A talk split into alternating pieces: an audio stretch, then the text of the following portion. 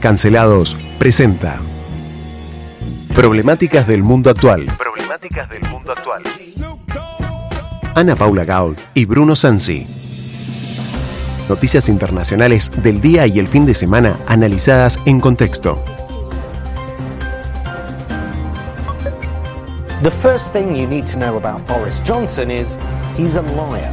Eu não vou esperar fuder minha família toda. Eu quero todo mundo armado. Todo mundo armado. Женщина, мужчина, мужчина. Мама – это мама. Отец – это отец. Y nos sentimos muy identificados con todo lo que fue de la revolución hasta el presente.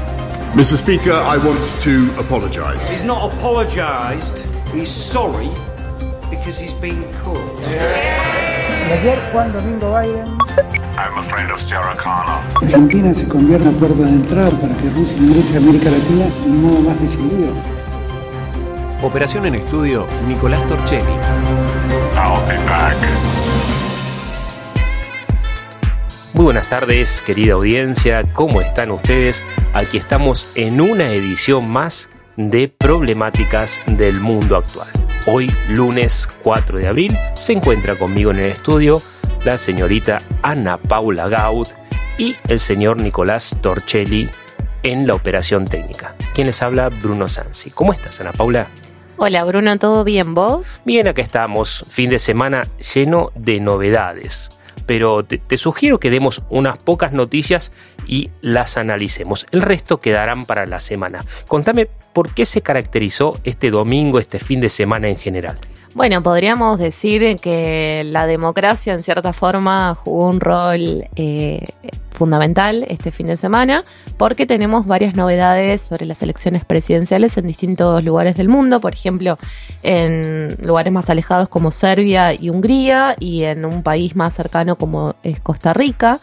Teníamos noticias de que en Costa Rica Rodrigo Chávez es el nuevo presidente de, del país latinoamericano con la nota de, de, color de sorprendentemente que más del 40% de lo que es la población electoral de, de, este país vecino se abstuvo de votar. Sí, y estamos hablando de elecciones que dirimían candidatos en última instancia. Y elecciones presidenciales. Y presidenciales. No, no, no legislativas. Sí, estamos hablando de un outsider de la política, porque en este caso Chávez no es una persona ni un personaje conocido dentro de Costa Rica por su trayectoria política, sino que estamos hablando de un economista de corte más bien liberal, por decirlo de cierta manera, una persona que inclusive fue empleado para, del Banco Mundial, que fue gerente del Banco Mundial para un país asiático.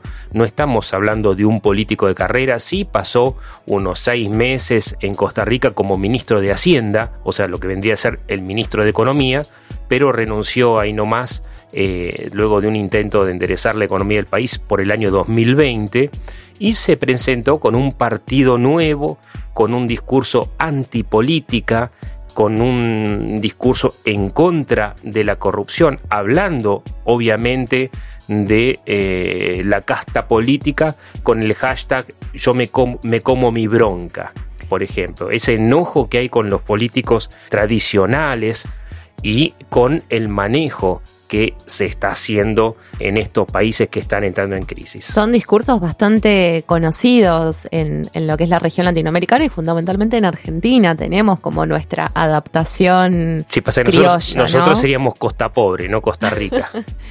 Este, pero este discurso de, de, del enojo con, con, bueno, la casta política, como un discurso bastante liberal, y, además que no solamente esos discursos de, eh, de enojo, de, hartazgo fundamentalmente de la población civil con, con, con, esta clase política, sino también que Rodrigo Chávez estaba también envuelto en escándalos de, acoso sexual también. Detalles, detalles. Fue denunciado zafó. Y llegó a presidente. Y llegó a presidente. Mirá si zafó, ¿no?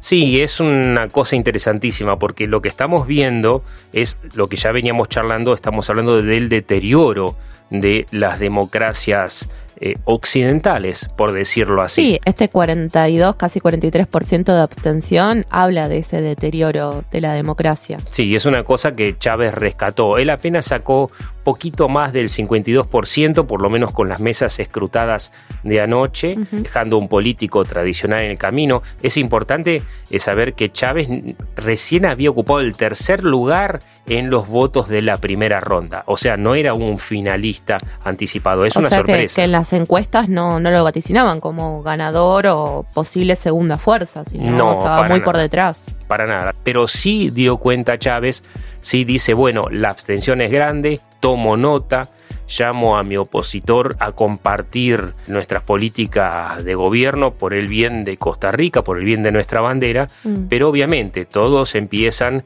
con buena onda y después no sabes cómo terminan, porque a mí un poco esto de Chávez me hace acordar a Bukele, en El Salvador también pasó una antipolítica, un nuevo, un outsider. Un discurso progresista, un poco más canchero, tratando de llegar a a esta población nueva que, inicia su, su, mundo democrático, ¿no? Los, chicos y, chicas que están en edad de, comenzar a votar. Sí, y que evidentemente eh, la población está cansada, no de los políticos tradicionales necesariamente por ser políticos tradicionales, porque algunos conservan su, su imagen, así como su, su, su visión de inutilidad ante las cosas que pasan. El tema es que los más jóvenes se han, digamos, por decirlo de, una manera diplomática, se han comido campañas que defienden una visión más autoritaria, una mm. visión de más mano dura, no en el sentido de acomodar las cosas o mayor eh, que yo, fuerza policial, no en ese sentido, sino que están viendo y el de ellos también de no haber vivido crisis anteriores, que los políticos les mienten, mm. que los políticos prometen cosas que no cumplen, que van y hacen todo lo contrario. Y como también está pasando en Argentina, me hace acordar, decía, a Bukele, porque hoy Salvador está en estado de sitio. Bukele también era ese joven canchero de las redes que le reza al Bitcoin, que prometió limpiar todo, que encima tiene un control casi absoluto del Congreso por la cantidad de votos que tuvo y que en este momento, que yo el fin de semana pasado, charlábamos, tuvo setenta y pico de asesinatos en las calles de San Salvador. Claro, un presidente transgresor, canchero, que tuitea, que usa Bitcoin, pero sin embargo que tranza con las pandillas, que serían la mafia de, El Salvador. Sí, y que estamos hablando, cuando decimos pandillas, tenemos que hablar, por lo menos lo que tenemos nosotros como información segura, estamos hablando de gente armada, dentro de ese pequeño país que es El Salvador en un número de 70.000 personas. O sea, son 70.000 pandilleros armados hasta los dientes, la mitad del ejército que puso Putin adentro de Ucrania. O sea, no es poco. No, no, es poco. Salvador es un caos y va a seguir siendo. Encima eh, hay más o menos 600 detenciones por día. No rige eh, en los derechos constitucionales porque justamente están en estado de excepción, en estado de sitio. A mí me preocupa mucho esto y no son los únicos países en el cual hubo elecciones este fin de semana. En, en algunos otros de medio término, como por ejemplo en Hungría. ¿Y quién resultó ganador ahí? En Hungría hubo una victoria aplastante por parte de Víctor Orbán, quien está transitando su cuarto mandato consecutivo y el quinto en su carrera. Exactamente. Aliado de, Putin, ¿no? Claro, porque Víctor Orbán representa la derecha, pero cuando hablamos de la derecha nos referimos a la derecha europea.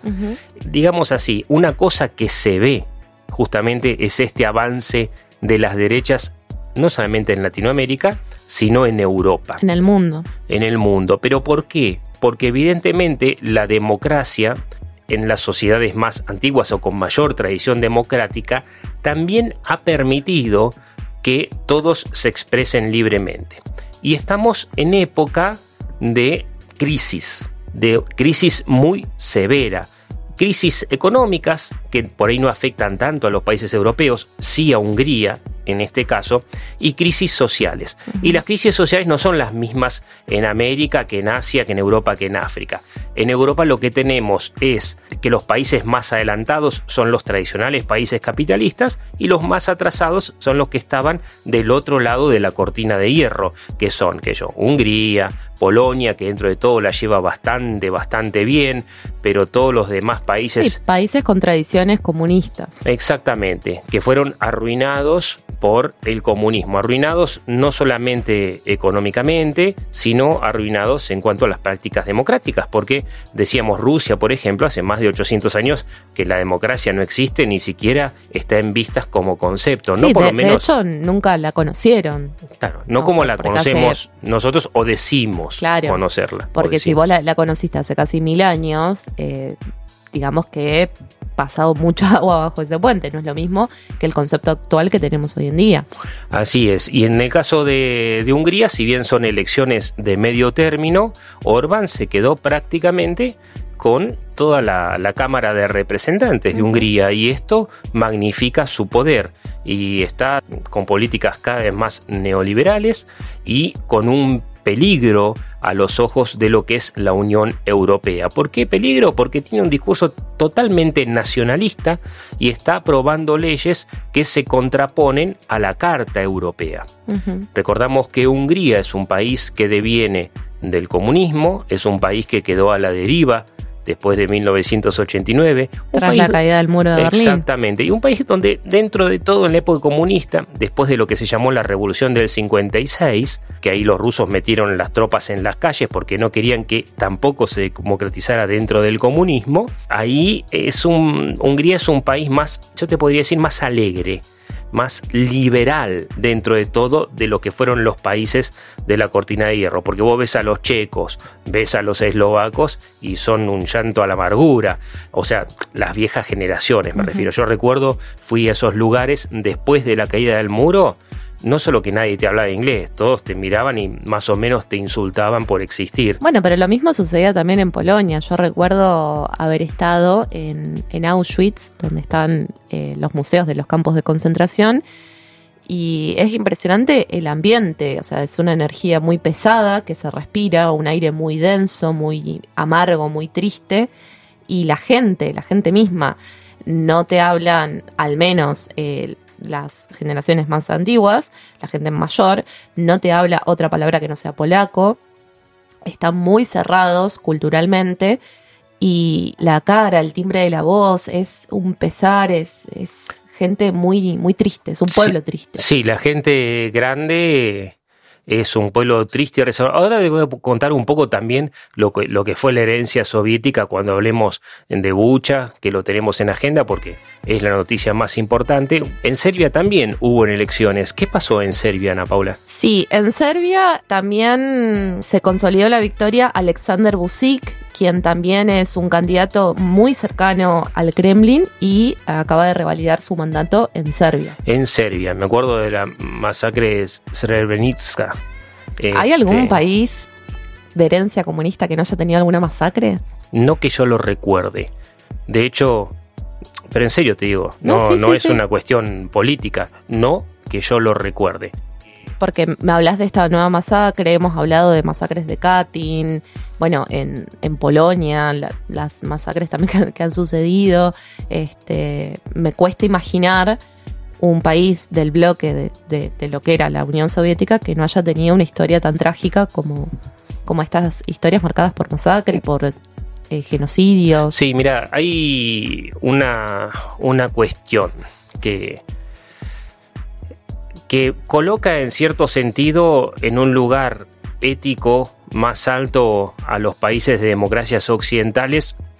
Eh, y vos podrás decir, bueno, y ahora te voy a contar cómo Estados Unidos eh, fue cómplice de, la Unión Soviética también. Pero vos decís, bueno, eh, los norteamericanos mataron, los ingleses mataron, los franceses colonialistas, idem los españoles, los portugueses, bla, bla, bla. Sí, está bien, es cierto, te lo concedo, es verdad y es la historia de la humanidad. Pero desde la Revolución Francesa hasta hoy, de hecho desde la independencia norteamericana, unos, unos años antes, hubo la importancia de un discurso pro democracia, un discurso donde se consideraba éticamente correcto elegir a los representantes del pueblo, no que sean elegidos en nombre de Dios como eran los reyes mm. en aquel momento y en todo caso si hay reyes que se elijan a los representantes del pueblo para que acompañen. Entonces vos tenés como Inglaterra, tenés como Holanda, tenés como España. Sí, países parlamentaristas. Exactamente, con reyes pero parlamentaristas el rey reina, pero no gobierna, digamos, gobierna el pueblo a través de sus representantes. Tiene que hacerlo en conjunto con el Parlamento y con su aprobación. Exactamente, entonces vos ahí tenés un valor moral que es por lo menos la defensa de la democracia y de las libertades. En los países que fueron comunistas, eso no existe no solamente en los que fueron comunistas, pero estamos hablando ahora de ex países comunistas, como fue en su momento Yugoslavia, para hablar de Serbia, este, donde se han cometido inmensas masacres también, como fue Polonia, como fue Hungría, Lituania, Estonia, Letonia, Bulgaria, eh, Checoslovaquia, cuando estaba entera, exacto. Y ahí vos no tenés el valor de la democracia, porque el concepto es que gobierna el Partido Comunista o el partido, en el caso de Tito era un comunismo nacionalista, digamos, y gobierna a favor del pueblo. Entonces, en nombre del pueblo, vos tenés derecho a hacer lo que quieras. Y la diferencia es que en Occidente a vos te condena la justicia, o te condenaba la justicia por hablar de esas épocas si cometías un crimen.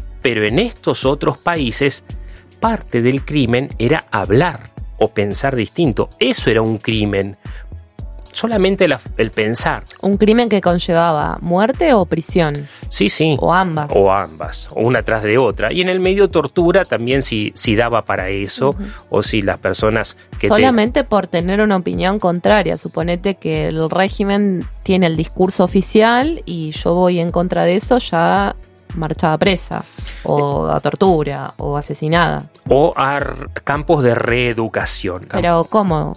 ¿Como una especie de campo de concentración? No, no era una especie, eran campos de concentración. Dentro de los países comunistas, o sea que el campo de concentración no es un concepto que es patrimonio exclusivo del nazismo. No, de, hecho los campos de concentración nacen en Cuba, en mano de cuando fue el tema de, la liberación de los españoles, después hay una segunda experiencia en Sudáfrica con los Boers, cuando es la lucha contra los ingleses, eh, los descendientes de los holandeses me refiero, y después los campos de concentración que nosotros conocemos de Hitler, que el primero inclusive en Alemania se crea en democracia en 1933, a los dos meses que sube Hitler. Como canciller. Exactamente, se crea el primer campo de concentración. Pero en Rusia ya existían, en la época de los zares, en el 1900, 1907 sobre todo, se crean y a, 1917 había tres campos de concentración, que ellos lo llamaban campos de trabajo. ¿Sabes cuántos había? En Rusia. ¿En Rusia? No, ¿cuántos Después de que mataron al zar cinco años después, había 115 campos de concentración nuevos. 115. Entonces, el pensar diferente ya te colocaba en un campo de concentración. Y normalmente no la pasaban bien. Hoy por hoy no hay familia rusa que no tenga un pariente que haya estado en un campo de concentración, un pariente grande, digamos. Sí, sí, sí, un ascendente, ya sea abuelo, bisabuelo. Exactamente. Hasta el mismo Gorbachev, el papá había estado en los campos de concentración que eran de reeducación. En Rusia, eh, así como está Auschwitz en, Polonia, el campo de concentración alemán, en Rusia tenés el Perm 16, que está al noreste de Moscú, que permanece íntegro y entero. Entonces, ¿por qué estamos contando esto? Porque viene de mano de la terrible noticia de este fin de semana, que es la matanza de Bucha. ¿A qué nos estamos refiriendo? Porque eso, digo, acaba de suceder hace unos pocos días y va a marcar la historia del siglo XXI, porque es la primer gran matanza del siglo XXI. Contame, Ana Paula, ¿de qué se trata? Bueno, Bucha es eh, una región ubicada en Ucrania que... En las afueras de Kiev. En las afueras de, de Kiev, que eh, fue mm, ocupada por militares rusos y ante la retirada, los soldados rusos tenían que retirarse de esta región y en vez de, irse normalmente, si es que se puede decir, se fueron a los tiros. Sí, no es que hicieron las valijas y dijeron muchachos volvemos a casa porque nos quedamos sin provisiones, sin nafta porque estamos perdiendo. Entonces se fueron, parece ser que con toda la bronca, robaron algunas cosas, saquearon, lo cual es normal, normal en una guerra porque los mismos rusos no tienen aprovisionamiento, pero empezaron a matar, a disparar y a torturar civiles de una forma impresionante. Civiles que justamente, nada, cuando hablamos de estar en el momento, en el lugar equivocado, podemos retratar esta imagen. Ciclistas que iban ya sea al trabajo, a hacer unas compras, personas que estaban en la calle, eh, civiles indefensos, porque ninguno de ellos estaba armado, eh, adultos, niños, mujeres, personas que estaban en ese lugar masacradas de una manera horrible. Y a mí algo que me llamaba la atención de las imágenes que veíamos, de los videos que se están reproduciendo y compartiendo, es que estaban con las manos atadas, eh, la mayoría. Algunos no, algunos que estaban en la calle recibieron el tiro, murieron en el acto, pero sí personas con manos atadas, con, incluso con cables tipo zapatillas de las, de las extensiones para conectar aparatos. Sí, yo te decía, esas imágenes me recuerdan a lo mismo que hicieron los rusos en 1940. Pero antes de hablar de 1940, para que la gente tenga en claro de qué estamos hablando cuando hablamos de la masacre de Bucha, porque nosotros estamos hablando como si lo conociéramos y la gente no se enteró, en Bucha, en la salida de Kiev, entraron las tropas ucranianas junto con la presa internacional, con los periodistas, o sea, es algo comprobado que fue, más lo que cuentan los testigos a los mismos periodistas, y había entre gente tirada en la calle, gente asesinada en sus casas, mujeres violadas y niños, 400 masacrados, 410 muertos desparramados en las afueras de la ciudad y se ven las filmaciones claramente que algunas muertes fueron muy dolorosas y provocadas con tiempo. Y después el famoso tiro en la nuca soviética. Sí, la verdad que las imágenes que se están reproduciendo en, este, estos momentos, eh, yo te, comentaba, eh, parecen sacadas de escenarios dantescos. O sea, es como ver el infierno de Dante que se imaginó, es verlo en este momento en Bulla. Mira, si vos viste cualquier película de zombies que se precie de los autos destruidos en la carretera. No sé, viste por ejemplo esta serie famosa que están dando de zombies. Eh, The Walking Dead. The Walking Dead, por ejemplo, donde están todos los autos tirados en la ruta. Bueno, esos autos están enteros. Bueno, parece también como el final de Game of Thrones, con las cenizas cayendo después de, un ataque de, dragones. Sin embargo, acá no hubo nada de ciencia ficción, sino personas de carne y hueso masacrando a otras personas, tomando renes, eh, el famoso tiro en la nuca. Este, la, verdad que una noticia tremenda que está recorriendo el mundo. Sí, uñas arrancadas, o sea. Y sin embargo, más allá de que esté recorriendo el mundo, eh, hay gente que todavía descree de que esto sea real y que incluso está poniendo en duda como si fuese una especie de escenografía armada, como un montaje. Sí, o sea, en la guerra eh, hay escenografías armadas, siempre pasa, es parte de la propaganda, es parte de la guerra psicológica, la guerra informativa. Y que ellos, los rusos, por ejemplo, eh, pasaron un pedazo de esa imagen diciendo es mentira, esa persona no está muerta, se le mueve la mano. Tranquilamente podía estar herida, pero no, después se hizo un zoom en la cámara y era un reflejo de las llaves del auto, por claro, ejemplo. La, luz que hacía la, ilusión del movimiento. Exactamente. Y entonces que yo, nosotros, eh, es importante que la gente sepa que nosotros entramos en todos los medios de comunicación y no damos una noticia si no está debidamente documentada. Y entramos a todos los diarios nacionales, obviamente los más importantes, a las agencias internacionales, a diarios internacionales a cadenas de televisión internacionales, incluida la rusa, y que yo, por ejemplo, yo abrí el página 12 hoy, este, y no estaba la noticia de la masacre. Estaba Rusia desmiente masacre y después abajo chiquitito solamente tres párrafos le dedicaron Zelensky acusa a Rusia de una masacre pero no estaba la nota objetiva. Entonces hay que tener cuidado también con los portales, lo que uno lee, lo que decía Edita Kwiatkowska-Faris, esa diplomática polaca que ha trabajado con nosotros, cuidado con lo que leen. Esto es guerra y yo digo, yo como profesor estoy siempre a favor de que los chicos vean las imágenes terribles. ¿Sabes por qué? Porque sólo así se toma conciencia de en qué se convierte el simple bullying en un aula. ¿Por qué te digo el simple bullying en un aula? Porque si estás exagerando. Yo, yo digo que no, porque cuando una persona es intolerante con el pensamiento del otro y junta bronca, junta resentimiento, se dan esas grietas, como en este momento también evidentemente la hay en Costa Rica, eh, como la hay en Argentina, eh, cuando se dan esos momentos donde mi idea es más importante y la única validera, eso se acelera. Se acelera y va en escalada. Cuando a Sí, eso un vos- efecto de bola de nieve, va creciendo, va creciendo, va creciendo hasta que no se puede contener. Y siempre que hay crisis, crisis económicas y sociales como la que estamos viviendo y vamos a seguir viviendo en Argentina, esas voces se hacen escuchar más fuerte.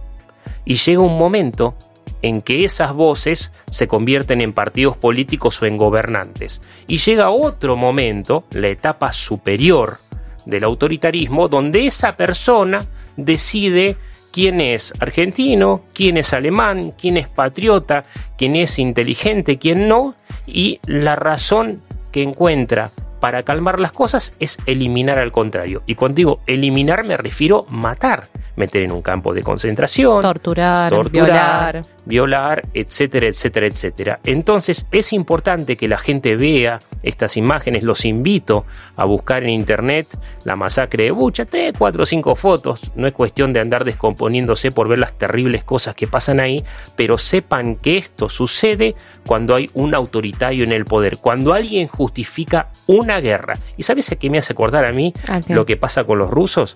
A, a- a Malvinas.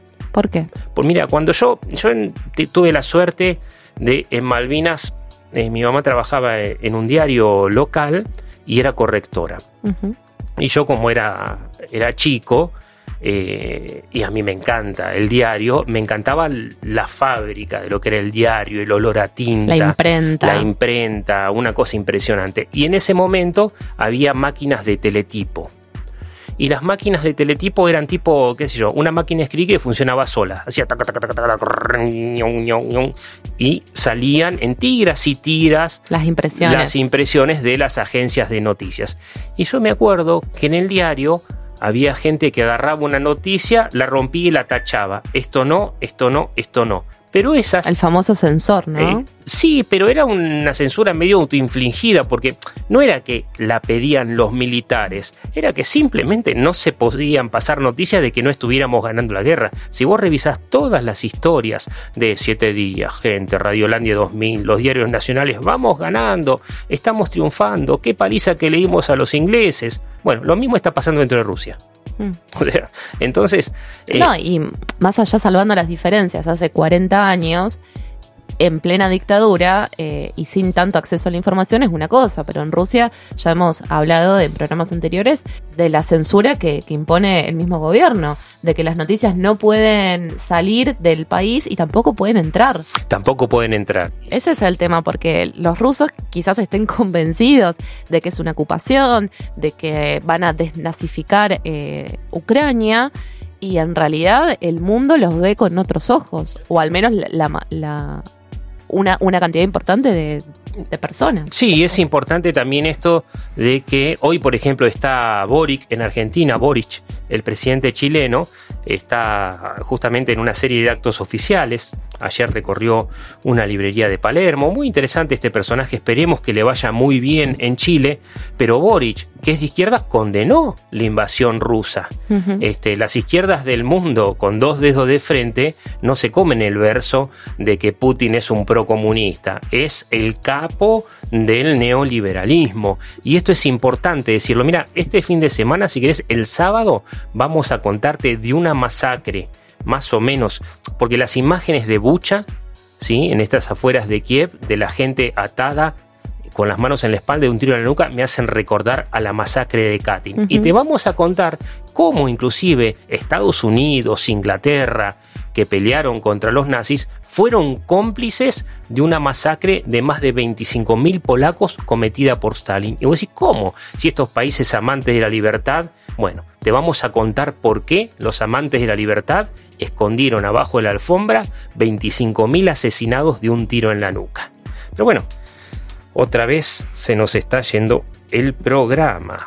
Se nos fue el programa y hay un montón de cosas que nos quedaron afuera que sin embargo las vamos a seguir tratando en esta semana con, con los distintos invitados que forman parte de, de, este equipo para seguir tratando en problemáticas del mundo actual. Así es, y mañana con Ulises Loskin y Emma García te vamos a contar quién es Volodymyr Zelensky. Así que muchas gracias, Nico Torchelli en la operación, Ana Paula Gau. Nos encontramos la semana que viene. Un beso grande.